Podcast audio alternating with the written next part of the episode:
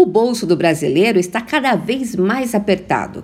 Cerca de 62 milhões de consumidores não pagaram suas contas no mês passado. As principais dívidas são com os bancos e também no comércio.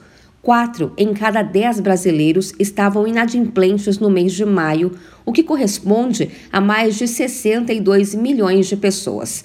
Os dados sobre inadimplência no país são da CNDL, Confederação Nacional de Dirigentes Logistas, e também do SPC Brasil, o Serviço de Proteção ao Crédito. Segundo o levantamento, mais da metade das dívidas das pessoas físicas negativadas é com os bancos, 58,48%. 13,69% são de dívidas no comércio, seguidas ainda por contas de água e luz atrasadas, que somam 11,12%. Essas dívidas com instituições financeiras foram as que mais cresceram no mês passado. Em compensação, tiveram uma queda mais significativa as dívidas com telefonia, que pode incluir ainda internet e televisão. Jadson Pessoa, que é professor de economia da Universidade Federal do Maranhão, explicou que o crescimento maior das dívidas com as instituições financeiras pode ser consequência da redução da renda média do brasileiro.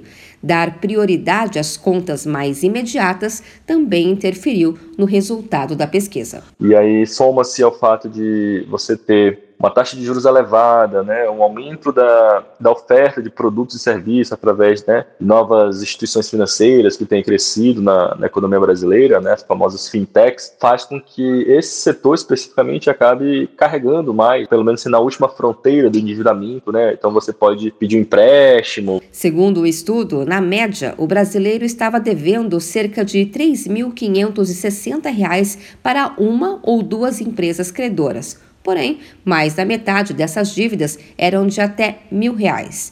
No total, a quantidade de consumidores com contas atrasadas em maio cresceu um pouco em relação a abril, 0,8%, e é 5,81% maior na comparação com o mesmo período do ano passado. De São Paulo, Luciana Yuri.